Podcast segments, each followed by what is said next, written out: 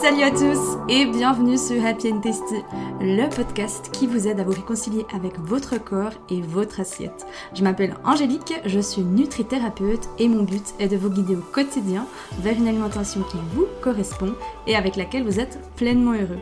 Je me réjouis de partager ce nouvel épisode avec vous. Installez-vous confortablement et c'est parti pour le sujet du jour.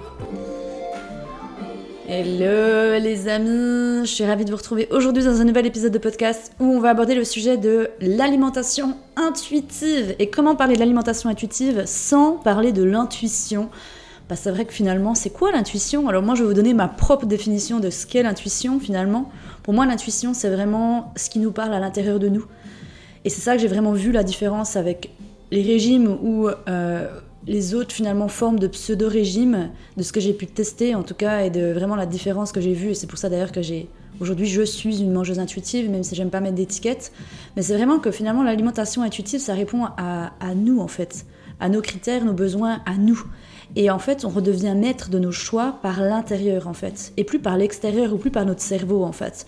Et vous savez, l'intuition, finalement, c'est pour moi, c'est vraiment les, les mots du cœur, en fait c'est les mots du cœur, c'est les mots de notre âme, c'est les mots de qui nous sommes, nous, profondément. Notre cerveau, c'est vraiment un exécuteur, en fait. C'est un exécuteur, C'est un ordinateur, et en fait, tout du temps qu'on n'apprend pas, finalement, à se différencier de notre cerveau, eh bien, c'est un dictateur. C'est un dictateur qui, lui, vraiment, il est branché sur nos peurs, sur nos croyances limitantes, et il est branché dans le passé et dans le futur ce qui fait qu'en fait on passe à côté de l'essentiel du moment présent. Donc pour moi l'intuition c'est vraiment ça, c'est vraiment être à l'écoute finalement de cette petite voix intérieure qu'on a déjà tous eu, qu'on soit croyant, spirituel ou pas. Finalement je suis quasi sûre que dans votre quotidien vous vous êtes déjà surprise à vous dire bah, c'est mon intuition en fait, je sais pas, ça m'est venu comme ça. Bien ça c'est votre intuition. Donc Pratico-pratique, si je peux dire, l'alimentation intuitive, dans sa définition, c'est quoi? Il y a trois caractéristiques de l'alimentation intuitive, si on va vraiment dans le côté euh, scolairement parlant. La première, c'est la permission inconditionnelle de manger. La deuxième, c'est manger pour des raisons physiques plutôt qu'émotionnelles. Et la troisième, c'est s'appuyer sur des signaux qui sont internes, donc comme la faim et la satiété, pour déterminer quand et en quelle quantité manger. Grosso modo, le but premier de l'alimentation intuitive, c'est d'avoir une relation sereine et positive avec la nourriture et son corps. Et c'est pour ça que moi, au début, ça m'a intéressé. Quand j'étais dans les troubles du comportement alimentaire, j'avais vraiment une relation qui était mauvaise avec la nourriture et c'était une maladie. Hein. Clairement, j'avais, je, vivais avec une maladie. Et la définition, finalement, ou plutôt le, le but recherché à travers l'alimentation intuitive m'avait énormément aidé. Aujourd'hui, je vous donne ma vision, ma définition de l'alimentation intuitive. Pour moi, c'est redevenir le redevenir, je, le mets, je mets le re en parenthèse parce qu'il y a des personnes qui ont ce besoin de devenir finalement, mais redevenir un mangeur libre en redevenant finalement acteur de mes choix alimentaires et trouver l'alimentation qui est faite pour moi et qui respecte mon corps et mon esprit. Et pour moi, ça c'est hyper puissant et hyper important. Surtout le mot redevenir un mangeur libre. La liberté, c'est une valeur qui est pour moi fondamentale, pour moi Angélique. Qui vibre avec moi. Et aujourd'hui je fais quasi tous mes choix en fonction de est-ce que je suis libre finalement, est-ce que je me sens libre dans ma façon de parler, dans ma façon de, de réfléchir, dans ma façon d'agir, est-ce que je suis libre? Et c'est pour ça qu'aujourd'hui finalement j'ai construit cette vie, c'est pour la liberté en fait, la liberté qu'elle me procure, la liberté d'être cette personne que j'ai envie d'être. Et au fur et à mesure chaque jour bah, je me découvre un peu plus. Mais ça, ça m'a vraiment fait vibrer. Donc si aujourd'hui vous avez, euh, vous souhaitez finalement que ce soit, bah, comme dit, retrouver une relation sereine et positive avec la nourriture et votre corps, que vous souffriez ou non des compulsions alimentaires ou des troubles du comportement alimentaire, ou alors que vous souhaitez devenir un mangeur finalement libre, redevenir acteur de vos propres choix, eh bien l'alimentation intuitive, elle a tout pour vous plaire, parce que finalement, pour moi, c'est vraiment inné et c'est en nous. Hein. On est de base des êtres intuitifs. On est intuitif. Les tout petits, ils sont intuitifs. Jusqu'à ce que finalement le parent, il vienne, euh, on va dire, euh, je veux pas dire compromettre parce que le parent fait jamais dans, une mauvaise intention. Généralement, c'est plutôt par ses connaissances à lui. Il faut savoir que nos parents, ils étaient déjà finalement dans la culture du régime. Donc en fait, des fois, ils ont reproduit des schémas sans le vouloir qui consistaient à, nous restreindre de certaines alimentations, de certains aliments finalement, qu'ils entendaient que c'était pas bon pour la santé, etc. Donc en fait, c'était toujours dans un but finalement de nous protéger et qu'on soit en bonne santé. Sauf que ça, biaise en fait finalement le, notre, notre mangeur intuitif qui sommeille à l'intérieur de nous. Donc en gros, ça consiste en quoi finalement l'alimentation intuitive? La première des choses que j'aimerais hyper souligner, vraiment en gras les amis, c'est rejeter la culture des régimes. On le sait, aujourd'hui notre génération finalement, on vit dans une génération où on met plus en avant le côté superficiel, le côté esthétique, et non pas dans l'être. On est plus dans le faire que dans l'être finalement. Et les injonctions qui tournent autour du poids, ça ne manque pas. Franchement, on parle de grossophobie, mais il n'y a même pas besoin d'être dans la grossophobie. Enfin, je veux dire, euh, les injonctions de la perfection, les injonctions du poids, ils sont partout, ils sont omniprésents, que ce soit à la télé, que ce soit aux médias, que ce soit par certains médecins aussi. il faut savoir que tout ce qui est les médias, les réseaux sociaux, euh, la presse et la télé, surtout les docteurs, bah, ça inspire toujours un espèce de, lien de confiance. On croit en eux, mais alors que des fois, ils sont clairement dans la culture du régime et que clairement, ils véhiculent des messages qui, selon moi, sont négatifs et, euh, négatifs et, mauvais pour la santé. Donc c'est ça, des fois, le, je dirais, l'un des problèmes, c'est vraiment il y a des messages qui sont véhiculés partout et si on ne devient pas finalement acteur de ses choix, acteur de sa tête, acteur de ses pensées, eh bien on se laisse un peu baiser et puis on se laisse complètement endormir finalement par ce que les médias et ce que tout le monde finalement véhicule. Et il y a un peu chacun qui dit être expert d'eux, alors que si on demande vraiment, ils sont experts de rien du tout. Mais bon, bref, ça c'est encore un autre débat. La deuxième chose, en quoi ça consiste, c'est de remettre de la conscience finalement dans son corps et dans son assiette. Et ça, franchement, c'est tellement puissant et tellement intéressant. Il y a plein de finalement de caractéristiques qui peuvent euh, définir un, mangeur inconscient et j'ai prévu un, épisode de podcast là-dessus qui vous aidera finalement à déterminer quel type de mangeur est-ce que vous êtes et remettre de la conscience finalement dans son corps et dans son assiette. Donc dans son corps, ça passe par quoi? Eh bien, ça passe par certes par tout ce qui est les signaux par exemple, donc euh, avec euh, la faim, la satiété, mais c'est surtout en fait d'être conscient de comment mon corps fonctionne en fait. Et vous savez, euh, comme on le voit souvent comme un ennemi, et ça c'est le point 4 où je vais vous le détailler, bah des fois on est complètement déconnecté de son corps en fait. Donc remettre dans la conscience dans son corps et dans son assiette, eh bien c'est aussi euh, dans son assiette de qu'est-ce que vous avez devant vous en fait. Quelle texture est-ce que ça a? Quel goût est-ce que ça a?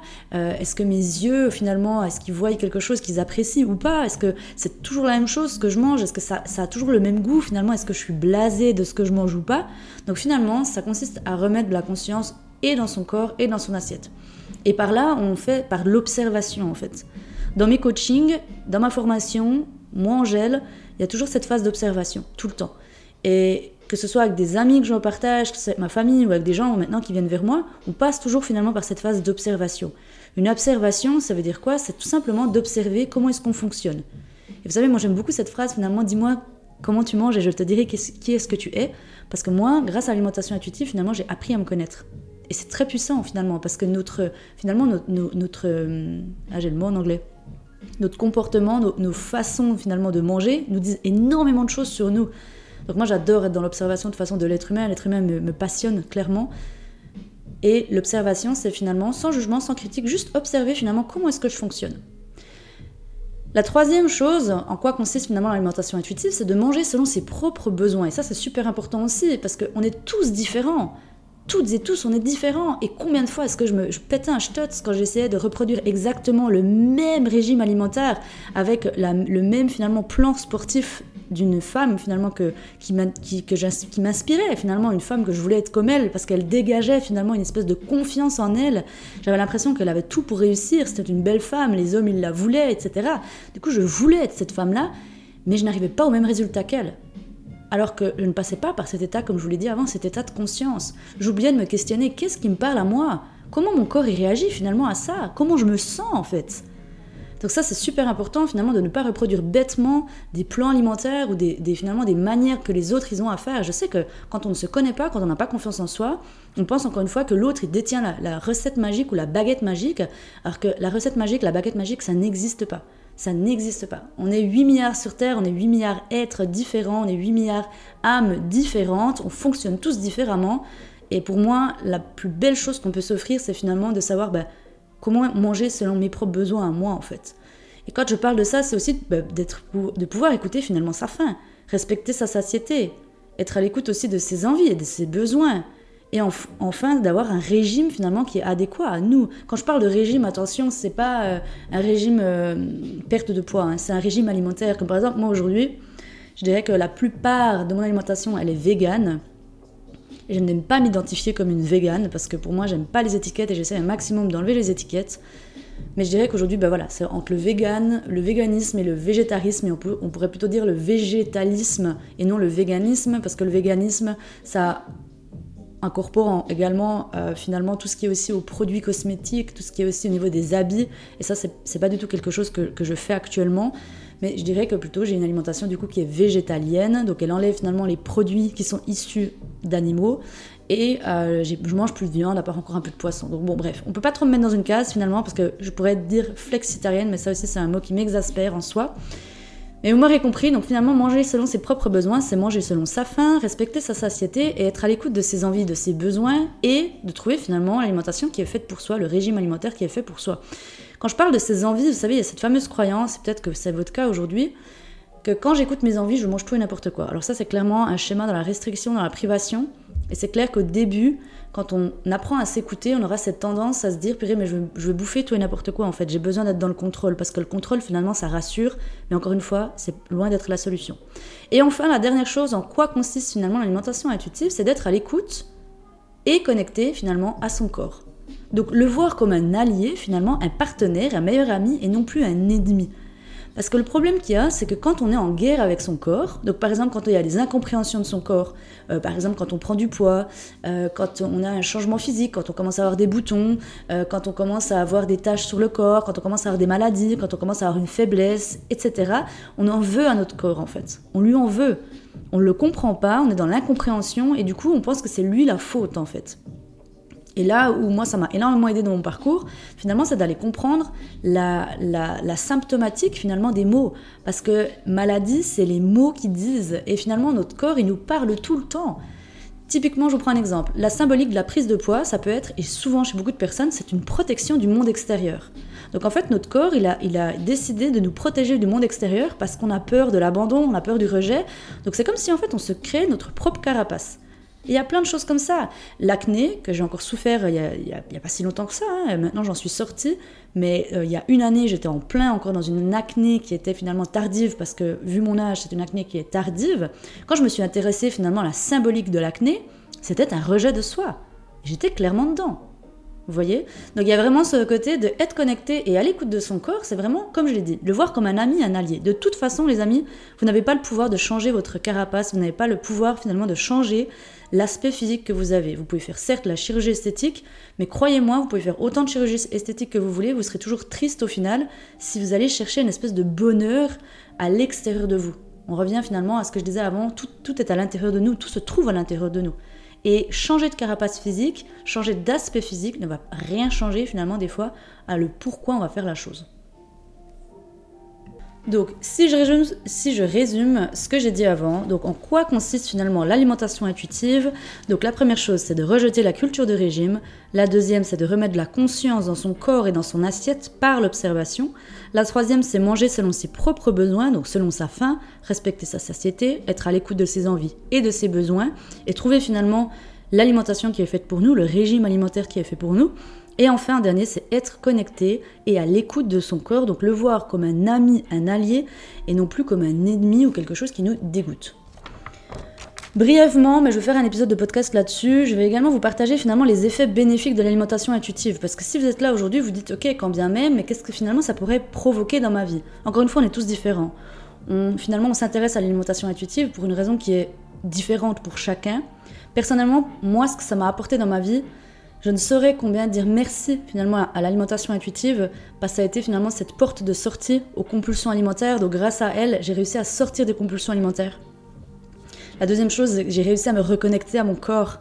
La troisième, c'est que j'ai retrouvé confiance en moi. La quatrième chose, c'est que j'ai eu une meilleure estime de moi-même. La cinquième chose, le cinquième bénéfice, ça a été de trouver l'alimentation qui me convient, qui est faite pour moi.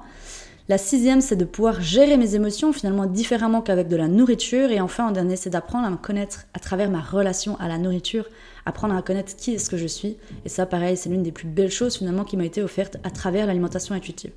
Voilà les amis, j'espère que ça vous aura donné finalement une vision un peu plus claire de qu'est-ce que finalement l'alimentation intuitive. Si ça vous parle, si ça vous a aidé, n'hésitez pas à partager cet épisode de podcast autour de vous, à un ami, à une amie. Si vous avez des questions ou que vous voulez partager avec moi, n'hésitez pas à le faire sur les réseaux sociaux. Je vous mets tout dans la description cet épisode de podcast. Et sinon, on se dit à tout bientôt pour un prochain épisode. Ciao les amis.